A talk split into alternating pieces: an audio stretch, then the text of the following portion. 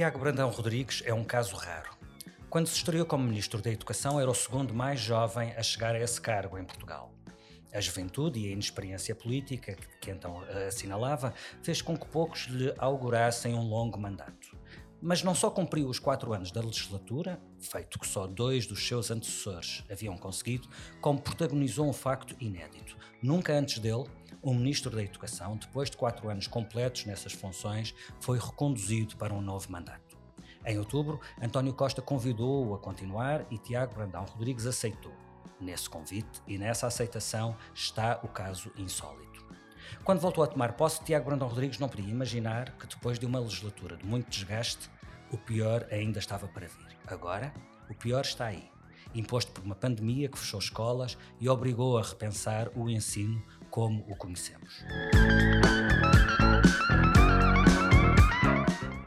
Vamos fazer o balanço do que aconteceu desde março até agora, mas sobretudo vamos falar do que o Ministério da Educação está a preparar para o próximo ano letivo. Sr. Ministro, obrigado por ter aceito este convite. É um gosto enorme. Tiago Brandão Rodrigues tem 43 anos, é licenciado e doutorado em Bioquímica e era investigador na área de Oncologia em Cambridge, quando António Costa o convenceu em 2015 a voltar para Portugal. Primeiro para ser candidato a deputado por Viana do Castelo, a seguir para ser Ministro da Educação.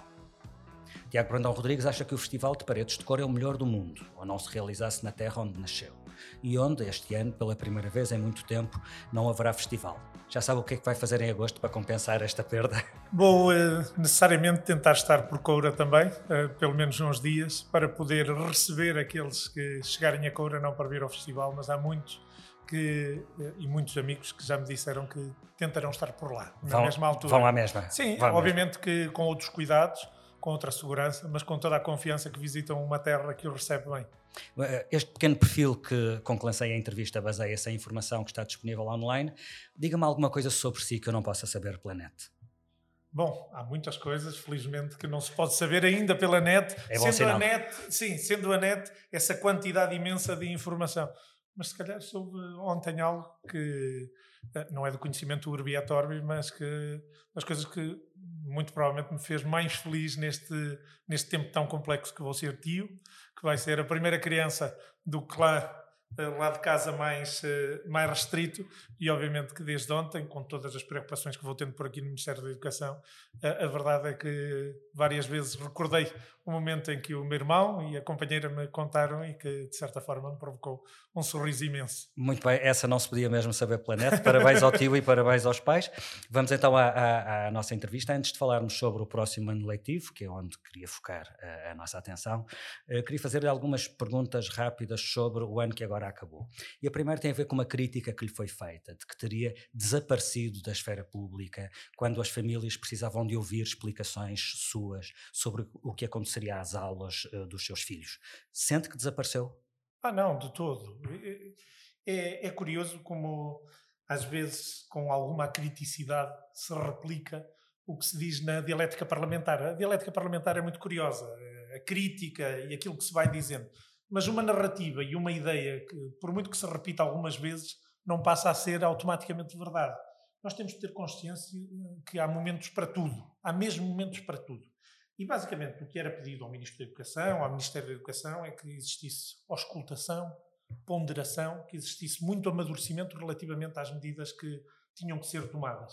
E uh, o Ministro da Educação, quem toma decisões nesta área, também por uh, lidar com as famílias, por lidar com as crianças e com os jovens, deve ponderar muito bem as suas decisões. E em março e abril, como se sabe, tivemos que construir uma resposta de emergência ao período de confinamento e aí também com o ensino à distância, eh, com a existência de serviços de acolhimento, por exemplo, de alimentação das crianças com mais necessidades, mas também, eh, eh, por exemplo, os conteúdos televisivos que preparamos para o estudo em casa.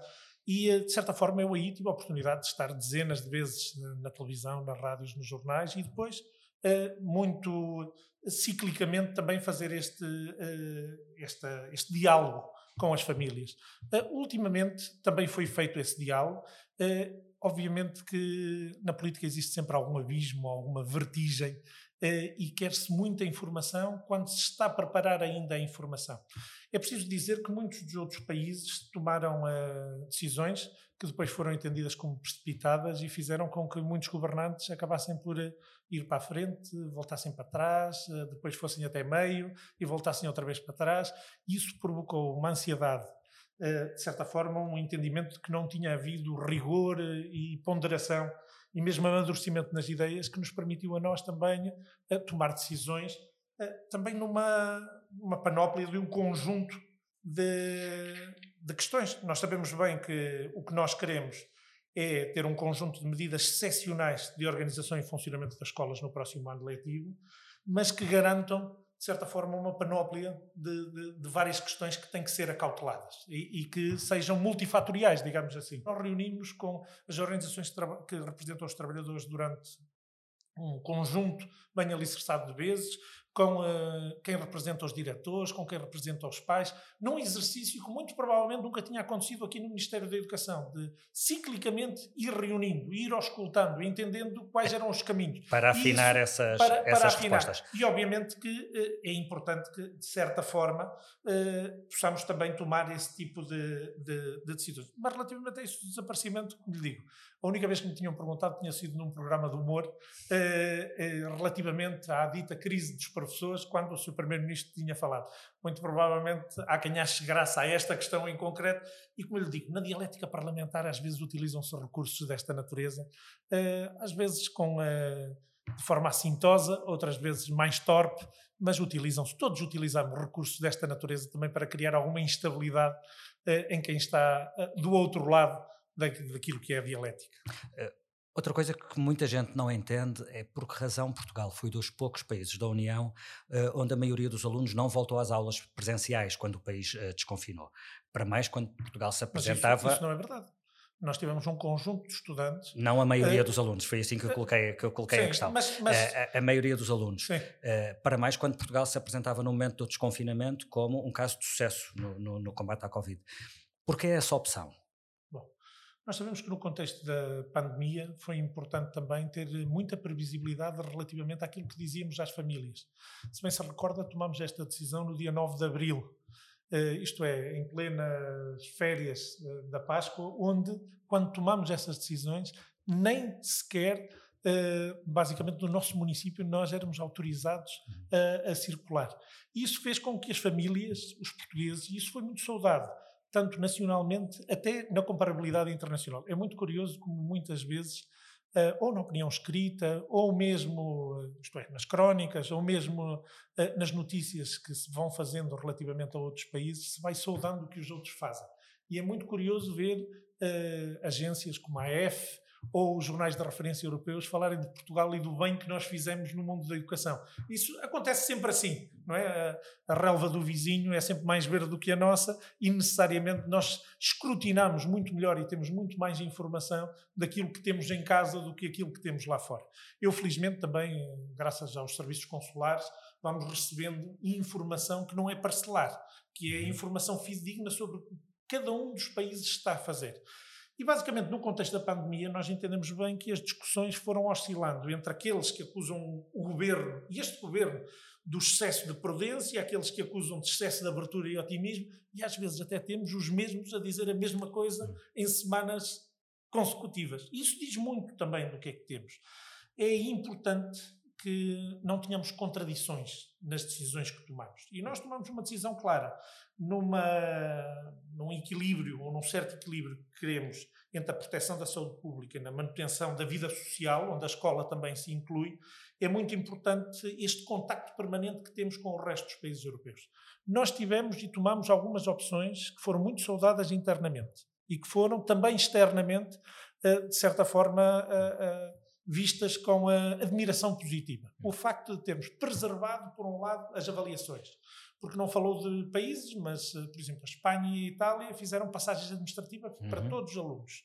Uh, vimos como, por exemplo, a França, que é apontado nessa comparabilidade, um país que acabou por trazer as crianças durante três semanas. Obviamente uhum. que eles têm um calendário escolar diferente do nosso, pelo que... Mas tinham tomado uma decisão e depois optaram por outra. Optaram e depois voltaram atrás. Reverteram a decisão, aliás, a Bélgica fez o mesmo. O não reabriria e acabou por reabrir. instabilidade nas crianças, o que provocou uma instabilidade e, de certa forma, uma não continuidade nos processos educativos, ah. letivos. E, Entendo e é que a estabilidade por si é um, é um valor. Que... É um valor, é um valor principalmente no diálogo que estamos a fazer para o futuro no sentido em que, quando nós antecipamos algo às famílias, elas entenderem que nós tomamos essas decisões obviamente, juntamente com os agentes de saúde pública, é uma decisão política, mas que implique que exista alguma previsibilidade para essas mesmas famílias. Mas, por exemplo, em França, o que eles fizeram, eles acabaram com o BAC, não é? com o acesso ao ensino superior. No Reino Unido fizeram exatamente a mesma coisa. Em, eh, em Itália modificaram todo o sistema e nós podemos preservar pelo menos o esqueleto uh, principal do que é o acesso ao ensino superior. É importante e foi importante para nós fazer o que outros países não fizeram, que foi terminar o terceiro período com avaliação, ainda que a distância, alargarmos o calendário escolar, haver mais tempo para a consolidação desse trabalho e depois ter um conjunto de ferramentas como a televisão através, como a, a educação através da televisão uh, e outros instrumentos que podemos criar. E isso também mostrou bem como é que, de certa forma, as nossas escolas funcionaram e eh, estou absolutamente convicto que esse exercício e essa experiência vai ser muito importante para aquilo que vamos enfrentar no futuro. É, ainda antes de, de, de passarmos ao futuro, uma questão destes dias em que estamos a falar. Há muitas queixas em relação ao portal das matrículas, eh, não teve capacidade de responder à procura, eh, ao ponto do governo ter decidido que os alunos que não mudam de ciclo têm a renovação automática da matrícula. O que é que correu mal está resolvido? Qual é o ponto da situação? Bom, relativamente ao portal das matrículas, o portal das matrículas existia noutros anos e, eh, este ano, basicamente, em vez de fazermos no portal das matrículas única e simplesmente os alunos que renovam uh, a matrícula, Uh, temos também os alunos que, Todos. Ou, uh, ou melhor, em vez de ter só os de início de ciclo, os que renovavam a matrícula, era também importante que se acontecesse para recolher dados fidedignos, para podermos ter um conjunto de informação que é muito importante. Nesse sentido, conseguimos no portal das matrículas ter já agora mais de 70% das matrículas todas feitas, houve um excesso de carga uh, na plataforma. Uh, todos sabemos que estas plataformas são plataformas robustas, mas também é sabido que houve um ataque informático robusto, muito robusto, uh, e o que nós fizemos foi fazer com que as renovações de matrícula, isto é, aqueles que não mudam de ciclo ou mudam de estabelecimento o pudessem fazer automaticamente com renovações automáticas. O processo está a correr. Quem se mantém na mesma escola e não muda de ciclo e não tem alterado dados, não devia ser essa a regra, a renovação automática? Eu ainda agora renovei o cartão do cidadão sem mexer em mais nada, limitei-me a mandar um SMS. Bom, relativamente a isso, uh, o que acontece é que a renovação, uh, não sendo automática neste ano, estavam a recolher um conjunto de dados uh, suplementares eh, que são importantes também para o sistema Mas pode educativo. ficar para o futuro eh, essa e agora, regra? Sim, no fundo as escolas estão a articular com as famílias para agilizar. Agora foi importante também fazê-lo porque estávamos a viver um ano especial, independentemente de algumas complicações e questões que acabaram por eh, acontecer. É importante dizer que nós conseguimos eh, e estamos a conseguir que eh, centenas de milhares de pessoas evitem ir eh, às escolas, o que é importante também num contexto de pandemia que, que vivemos. Por isso, a existência é positiva, com todas as questões que, que tem associadas, e estamos a agilizar também todo, todo o procedimento. Já apresentou as linhas gerais sobre como será o próximo ano letivo? Eh, basicamente há três cenários, conforme a maior ou menor gravidade da pandemia em Portugal. No cenário A, aulas presenciais, num cenário intermédio, aulas presenciais e à distância, e num cenário mais adverso, a possibilidade de voltarmos apenas às aulas à distância. O que é que determina a opção por cada cenário em cada momento? São os números da pandemia? É a Direção-Geral de Saúde que decide o que acontecerá em cada momento? Bom, relativamente a isso, é preciso dizer que uh relativamente a isso, é preciso dizer, que, e já o repetimos muitas vezes, que o ensino presencial é a prioridade, é no fundo o regime regra. Uh, Tenho dito quem estuda estas questões, uh, tenho dito também pela experiência que vivemos, a importância fundamental de termos as crianças na escola, os jovens nas nossas escolas, e acreditamos que esse será o cenário generalizado ao longo do próximo ano letivo. Obviamente que. No essencial não, sabendo, não depende, não, não depende de nenhum de nós. sim. Agora, o, o, que nós quisemos fazer relativamente a estes regimes de funcionamento, porque é isso que estamos a falar, foi, de certa forma, preparar-nos para o pior, trabalhando para o melhor. Já foi utilizada esta expressão várias vezes, Mas o que o Ministério da Educação preparou foi um, medidas para três cenários, também em função da situação epidemiológica, já o disse, presencial misto e não presencial, mas com uma orientação clara de que o regime presencial é a regra.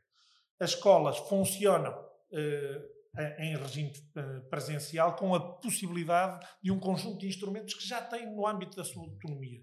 A gestão mais flexível dos espaços eh, escolares e, e, também dos créditos horários que têm, e agora tem mais, podemos falar disso daqui a pouco, mas no sentido de serem cumpridos também as normas de segurança. Agora, sabendo nós que vivemos alguma imprevisibilidade né, relativamente à evolução da pandemia, foi importante prever desde já, prioristicamente, para que as escolas se prepararem, se preparassem um regime misto e um regime eh, não presencial, a funcionar, volto a dizer, só em situação contingencial de as escolas eh, se prepararem e para terem a tal resposta mais rápida em caso de necessidade temporária. Obviamente que essa necessidade surgirá em função da, da, pandemia e aí quem está para tomar decisões são também as autoridades de saúde relativamente ao que irá acontecer e a uma leitura uh, mais refinada, digamos assim, do que é a situação epidemiológica. Há uma cenarização de como é que se passa do, do, do, de um plano A para um plano B ou para um plano C,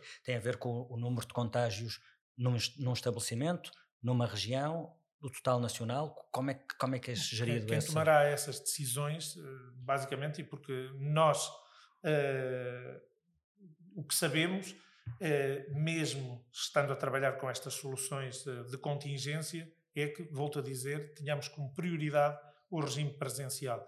Mas estas outras soluções contingenciais serão apenas acionadas necessariamente se as condições de saúde se acabarem por eh, degradar a situação epidemiológica e se considerar, de certa forma, que a necessidade de proteger a saúde pública implica um menor fluxo de alunos na escola. Mas não, não, não tenhamos ilusões, eh, todos os especialistas o dizem. Eh, a interrupção das atividades letivas e não letivas em momento oportuno em Portugal, numa fase muito inicial do surto epidemiológico em Portugal, foi fundamental para travarmos a o surto em Portugal.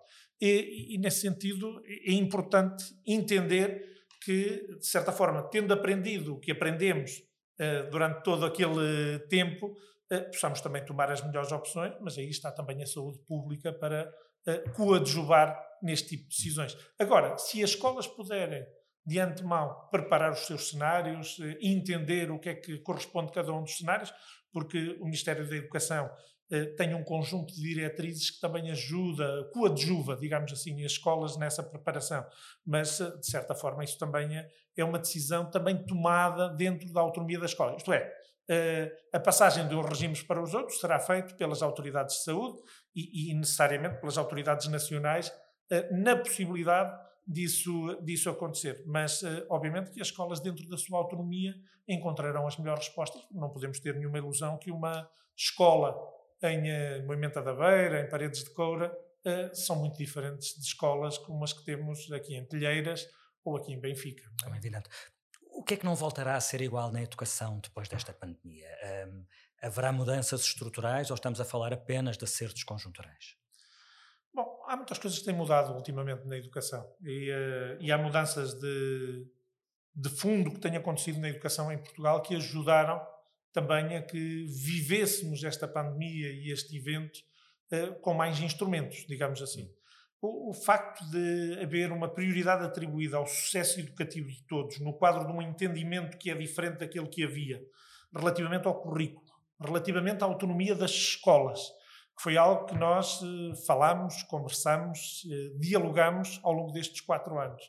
E, e, também naquilo que está relacionado com a educação inclusiva, eh, com os alunos com as necessidades educativas especiais, específicas, eh, e também no recurso às tecnologias para alargar as aprendizagens. Se não tivéssemos feito todo esse trabalho previamente ao longo destes últimos anos, nós estamos absolutamente convencidos que, de certa forma, teria sido muito mais difícil que as escolas pudessem ter dado uma resposta e que o sistema educativo pudesse ter dado mas uma isso resposta. Isso é trabalho que vem de trás. Não, mas que, é fundamental, mas que é fundamental para isso. O que mas, eu pergunto é, depois disto, o que é que muda agora, estruturalmente? Basicamente, a pandemia, a meu ver, não constitui uma alteração estrutural neste processo, mas veio acelerar certas dinâmicas nas escolas, eh, nomeadamente no plano digital. Também acaba por eh, eh, criar experiência criar alguma reflexão, digamos assim, importante nas formas de aprender, nas formas de acompanhar os alunos, de os poder avaliar, algo que não é, diria eu, radicalmente novo, mas que poderá gerar desenvolvimentos importantes nos próximos anos. De certa forma, eu já o disse relativamente às questões da segurança e da confiança,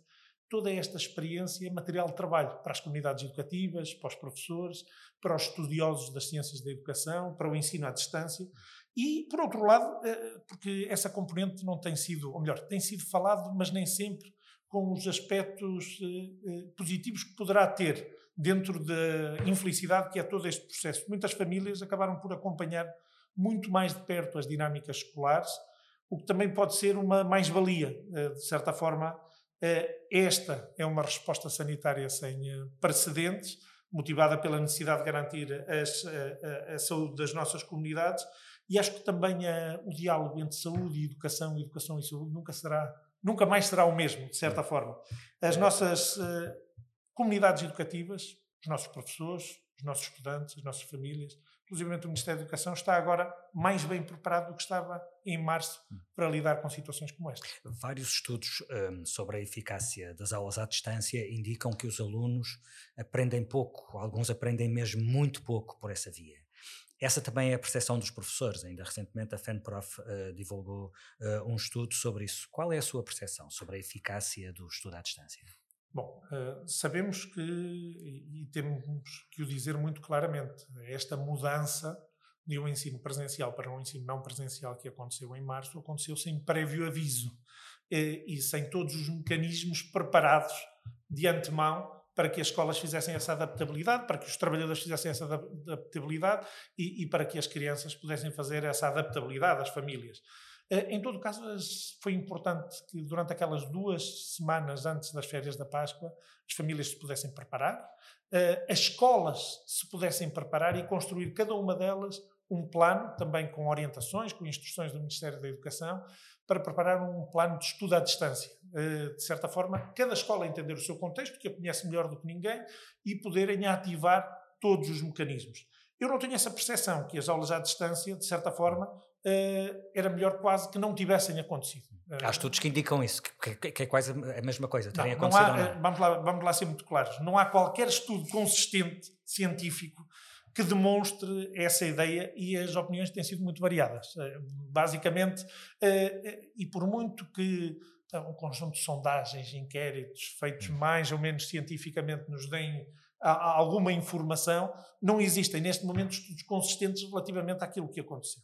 Agora, eh, todos podemos pensar o que é que teria acontecido, por exemplo, se tivéssemos feito o que alguns partidos políticos, nomeadamente o Bloco de Esquerda, que disse que devíamos ter terminado com as avaliações logo ali, em, eh, em, eh, em março. março.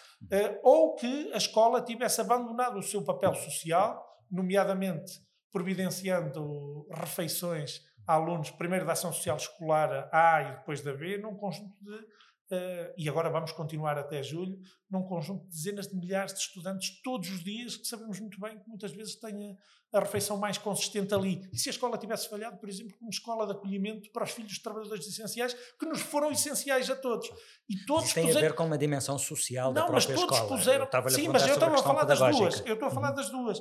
Basicamente, uh, uh, o que teria acontecido se, porque a questão das avaliações não é social, é, é, das aprendizagens. Nós temos avaliações para dar retorno às crianças e às famílias, para que seja também regulatório e seja, de certa forma, um condutor também das aprendizagens.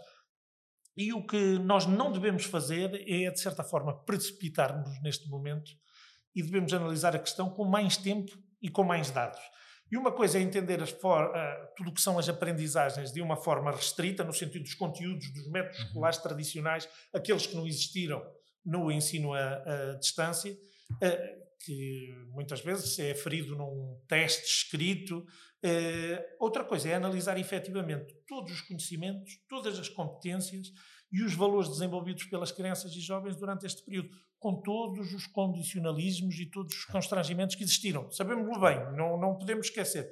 Mas eu tenho uma grande confiança nos nossos professores. Uh, entendi a forma uh, muito uh, significativa como deram resposta a esta nova situação e os alunos também responderam de forma muito única.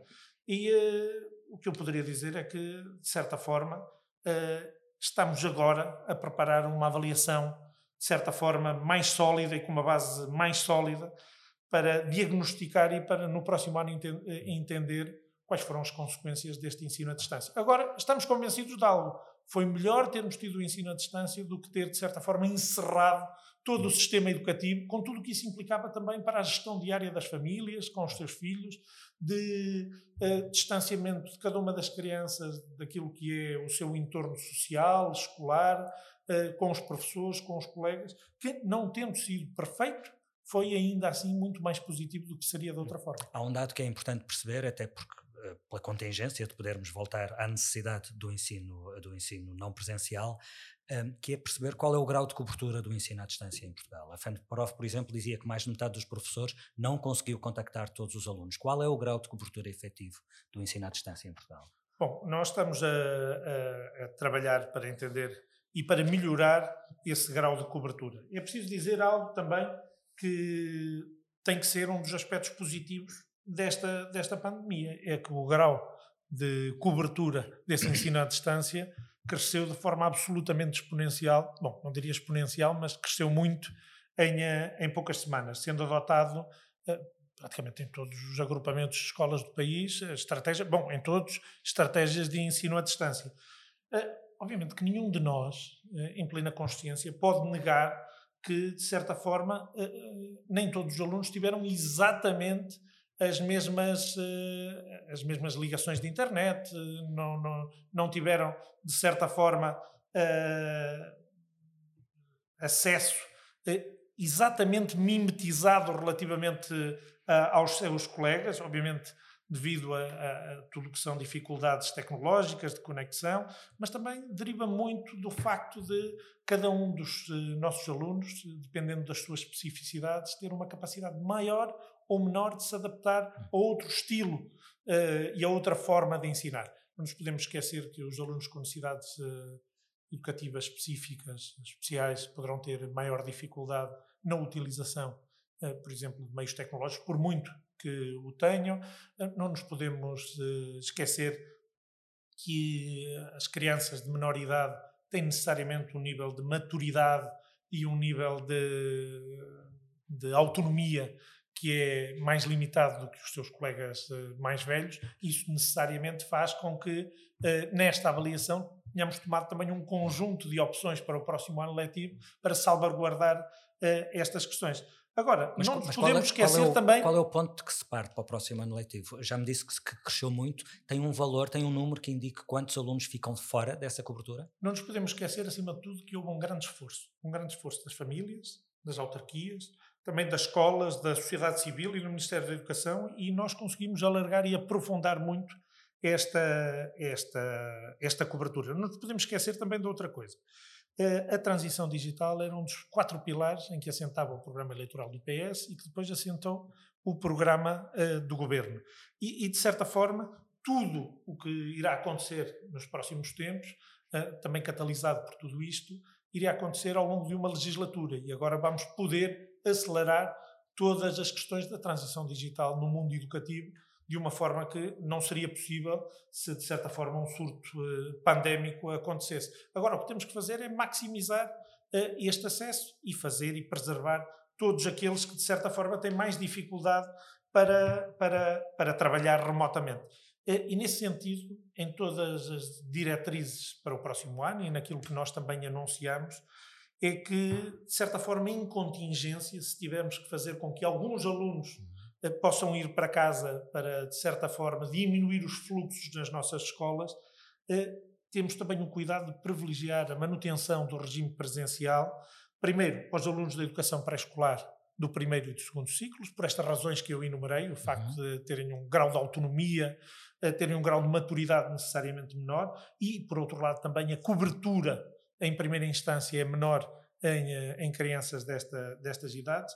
Depois, todos aqueles que a escola identifica da ação social escolar como tendo que ser também preservados e, e de certa forma, eh, beneficiarem desta, deste, deste privilégio, digamos assim, do ensino à distância. e depois, obviamente, todos os alunos eh, em perigo, em risco, os alunos para os quais a escola acaba por considerar ineficaz a aplicação dos outros dois regimes, os alunos também apoiados pelas respostas especializadas, por exemplo, os que têm necessidades eh, educativas eh, específicas, que têm, por exemplo, terapias, e todas as crianças também que estão cobertas pelo Sistema Nacional de Intervenção Precoce na Infância, que, de certa forma, nós sabemos que são as crianças mais vulneráveis, são aquelas que acabam por ter eh, mais condicionalismos e onde as desigualdades que tanto se falou.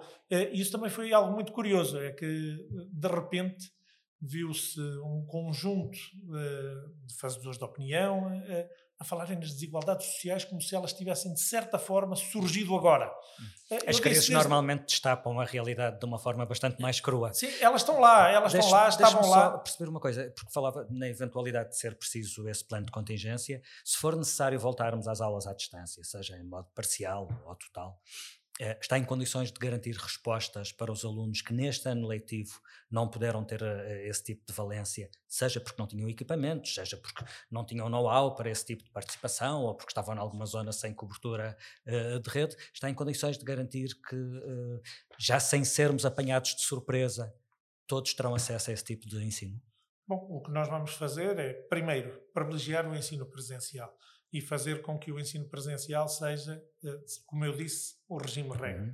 E depois trabalharmos eh, paulatinamente também neste programa de digitalização eh, da, da, nossa escola pública para que efetivamente possamos dotar as escolas, possamos dotar também os docentes, os trabalhadores das nossas escolas e os alunos para, por um lado, o desenvolvimento de competências, porque por muito que dotemos todo e qualquer ator da educação com maquinaria, nós também temos que, por um lado, dotar, eh, acima de tudo, quem trabalha eh, todos os dias nas nossas escolas com as competências digitais para o poder fazer, as crianças também para poderem eh, ter um grau de autonomia maior e depois também, em diferentes fases, permitirmos que possamos alcançar a tal universalização do acesso e utilização de recursos educativos digitais que queremos que aconteça, tanto ao nível infraestrutural, mas também ao nível da capacitação digital dos nossos docentes e também irmos de, incrementando, de certa forma, a desmaterialização dos manuais escolares e a produção de novos recursos digitais, algo tão importante também para momentos como este, que se uhum. viu agora que tinham um, eh, um significado uh, importante poderem existir outros recursos. E também se veio mostrar que a nossa aposta em darmos licenças digitais gratuitas associadas à, à gratuitidade dos manuais escolares foi uma boa aposta porque acabou por ser absolutamente valioso durante este tempo em que os alunos estiveram em casa. O orçamento suplementar prevê 400 milhões de euros para a digitalização do ensino. Uh, estamos a falar de um programa Magalhães 2.0 uh, e se sim, quantos alunos não têm computador e precisam de receber um computador para poderem aceder ao ensino à distância? Bom, não estamos uh, necessariamente a falar de um programa Magalhães uh, 2.0. Uh, nem eu quero ficar, e acho que nenhum de nós deve ficar, quase com um reflexo condicionado relativamente pavloviano, relativamente ao Magalhães, porque sabemos bem que nem sempre é entendido como algo positivo, sabendo nós, neste momento, que se o descontinuar daquilo que foi a aposta durante a década passada no, no, no Magalhães, eh, teria sido, uh, teria sido muito positivo. Basicamente tivemos uh, na década passada, na década passada, isto é, entre 2005 e 2010, 11, 12, uma grande aposta no digital, onde estava incluído uhum. não só, mas também o, o programa Magalhães. agora, todo esse plano tecnológico da educação foi bem mais do que o Magalhães exige hoje, existe hoje um conhecimento muito mais alargado sobre as mais-valias e sobre as lacunas desse programa, a partir do qual também estamos a pensar a intervenção eh, nesta área. Mas, obviamente, que o, o, plano que estamos a desenvolver, isso é importante dizer, é muito mais adiantado, até porque, entretanto, estamos noutro, no, no, noutro, noutra fase do desenvolvimento tecnológico e educativo, muito mais se sabe sobre o que é o ensino à distância, tudo, muito mais se sabe sobre a utilização de tecnologias no mundo da educação e é fundamental que este programa não seja visto como forma de distribuir um conjunto de equipamentos mas seja efetivamente focado no desenvolvimento de competências digitais. E aí mas também vai haver essa valência sim, da distribuição mas, de equipamentos. Sim, sim, hum. isso foi dito, universalidade de forma faseada, uh, e em vez de acontecer ao longo da legislatura, será em menos tempo. Mas é preciso dizer também uh, algo muito importante. Uh, nós fizemos, ao longo da última legislatura, também uma aposta muito forte nas tecnologias de informação e comunicação. E ao contrário do que acontecia, e, e até tinham sido descontinuados os currículos, têm agora tecnologias de informação e comunicação, que foram absolutamente essenciais também para preparar os nossos estudantes para aquilo que aconteceu e para aquilo que aí vem. Mas, como eu disse, eh, tudo isto será implementado atempadamente para podermos dar resposta a estas várias valências que eu disse neste plano. Há uma estimativa de quantos alunos precisam de um computador em casa e não têm? Bom, o programa tende a providenciar a nível infraestrutural, isto é, adquirir, por um lado, computadores, conectividade e licenças de software para as escolas públicas e para podermos dotar a universalidade dos nossos estudantes. Como eu disse, eh, e como está escrito, por exemplo, no PES, no Programa de Estabilização, a prioridade são os alunos da ação social escolar e é para esses que estamos a trabalhar, para que se possa dar uma resposta uh, mais célere do que uh, aos outros alunos. Mas depois teremos que dar resposta, aliás, como o Ministério da Educação, as escolas, as autarquias, a sociedade civil uh, acabou por dar, acabaram por dar durante todo este período um, com, o regresso a, com o regresso generalizado e, e como regra às aulas presenciais, uma crítica feita esta semana pela líder do Bloco de Esquerda, que também tem sido feita pelos representantes dos pais e, e dos professores, é que os espaços de muitas escolas não são suficientes para garantir uh, condições de segurança sanitária. O senhor disse numa entrevista recente que não haverá uh, desdobramento de salas de aula e que os alunos vão mesmo caber nas salas. Como é que pode dar essa garantia? Bom, o que eu disse é que nós temos que aumentar a confiança, para dar segurança às nossas crianças, aos nossos jovens e a todos aqueles que estão nas escolas. É preciso entender que poucos sítios na nossa sociedade são mais seguros do que as nossas escolas. Com todas as questões que temos, eh, com todos os problemas que existem eh, nas nossas escolas, não nos podemos esquecer que temos nas nossas escolas cerca de 1,5 milhões, 1 milhão e meio de pessoas todos os dias a trabalhar eh, e a estudar. Agora, o que nós temos que continuar é este diálogo para termos um conjunto de medidas eh, que são estabelecidas juntamente com as autoridades de saúde, que foram recentemente apresentadas, para que as escolas possam ter condições de funcionar em segurança. Fala-se tanto do que acontece lá fora, e nós já anunciamos, por exemplo, que as nossas crianças, os nossos jovens em ambiente escolar, a partir do segundo ciclo, vão utilizar máscara comunitária ou máscara cirúrgica.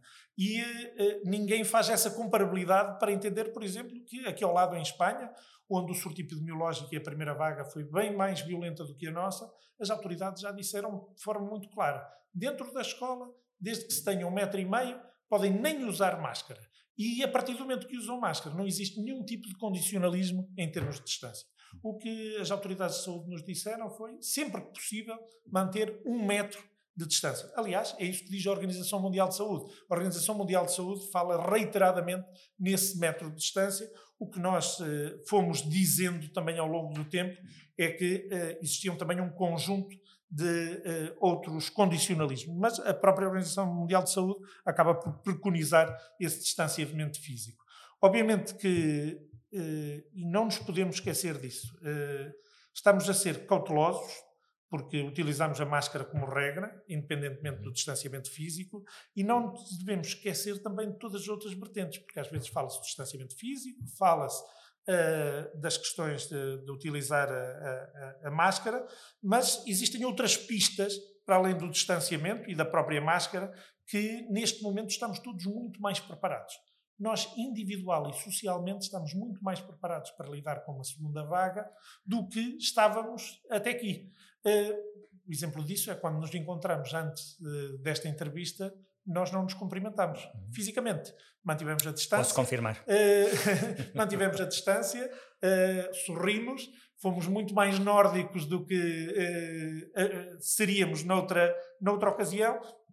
E, no fundo, o facto de existir etiqueta respiratória, o facto de existir higienização das mãos, o facto das pessoas eh, estarem muito mais alertas relativamente à sintomatologia, o facto de a limpeza e a desinfecção dos espaços ser muito mais reforçada, eh, como foi nestes tempos nas, nas nossas escolas. E depois também existem todas as regras que já existiram nas escolas e continuarão a existir. O facto de existirem fluxos de pessoas, de existirem circuitos, de existirem as chamadas bolhas, isto é, as crianças uhum. e os jovens não estão com toda a gente para a eventualidade e o infortúnio de haver algum caso positivo, se poder isolar. Aliás, como acontece nas empresas, eh, como acontece, por exemplo, e vemos em muitos meios de comunicação social, onde nem toda a gente lida com toda a gente, para o caso de haver eh, eventualmente uma um caso positivo de Covid positivo, podermos isolar e pôr essas pessoas de quarentena. E depois também as regras, as regras de utilização dos bares, das bibliotecas, das cantinas, terem regras muito específicas, porque sabemos que aí também acabam por, por, por acontecer. Mas deixa-me pegar numa coisa, numa coisa que dizia há pouco, cada escola é uma escola, cada caso é um caso, haverá muitas circunstâncias diferentes, escolas maiores, menores, em grandes centros urbanos ou em territórios de baixa densidade. As escolas terão autonomia para adotar as soluções que considerem mais adequadas, nomeadamente se entenderem que o desdobramento de turmas é o indicado. Se sim, terão meios financeiros e humanos para isso? Bom, uh, as escolas têm autonomia, como já tinham autonomia, uh, para procurar as soluções mais adequadas para o seu contexto concreto. Uh, quando nós dizemos que cada uma das escolas tem que procurar maximizar o distanciamento social, estamos a dizer que tem que utilizar, e na regra está muito claro, todos os seus recursos infraestruturais, procurarem inclusivamente outros recursos infraestruturais que existam na proximidade das escolas e que possam, de certa forma, ser utilizados, mas, acima de tudo, as escolas podem continuar a fazer aquilo que faziam até agora, agora com uma pressão adicional, que é procurarem que quem está na escola tenha o máximo de distanciamento possível, que é isso que também dizem as regras. Obviamente que terão também os meios para isso. É, obviamente que são meios eh, e mais meios para o trabalho das escolas. São meios que estão muito focados no reforço de recursos humanos para a, a tal recuperação, consolidação de aprendizagens, com um reforço de cerca de 125 milhões de euros, por um lado, naquilo que é conhecido nas escolas como crédito horário, que isto é, número de professores uhum. para coadjuvarem esse trabalho de recuperação e de consolidação, que é muitas vezes utilizado uh, para as coadjuvações, que são, no fundo, uh, ou dois professores numa sala ou desdobramentos, uh, a existência também, por exemplo, de apoios, de aulas de apoio. isso a escola, cada uma das escolas entenderá o que fazer em cada um dos seus contextos e em cada uma das necessidades. Este reforço de pessoal, tanto docente como não docente, está assegurado para todo o próximo ano letivo ou será só para o, para o arranque naquela fase de recuperação em relação uh, ao, uh, ao, que ficou para trás neste Isso ano? é preciso também clarificar porque, uh, falando nós, antes desta apresentação, e aqui está um exemplo do que se anuncia e depois muitas vezes é translido por não haver um enquadramento em toda uma estratégia. nós falámos de cinco semanas de recuperação, uhum. isto é, cinco semanas onde a recuperação será o mote e, e, que todo o país trabalhará para essas recuperações, com o diagnóstico, mas isso não implica que durante todo o ano letivo não continuem a existir as recuperações e as consolidações de aprendizagem. E estes recursos humanos estarão durante todo o ano. Não só estes uh, reforços de créditos horários, mas também, por exemplo, um reforço das equipas da educação inclusiva, da educação especial, mas, por exemplo, contratação suplementar de um conjunto de técnicos, como psicólogos, e, por outro lado, o reforço das tutorias. As tutorias são algo que uhum. existem nas nossas escolas desde 2016, que nós implementamos, em que um tutor está com a, cada uma das nossas crianças ou jovens durante quatro horas suplementares por semana, também para trabalhar questões da assiduidade, do comportamento, mas também das questões pedagógicas e curriculares, e que até agora estava uh, balizado para os alunos do segundo e terceiro ciclo, agora vai até o secundário e também com condições adicionais. Agora era para os alunos que tinham duas ou mais retenções, duas, dois ou mais chumos, e agora será também para os alunos que o ano passado, este ano letivo, acabaram por chumbar. E isso é muito importante porque isto acaba por nos focar na tal recuperação das aprendizagens, não só se estivermos em regime presencial, mas para a eventualidade também de estarmos em regime misto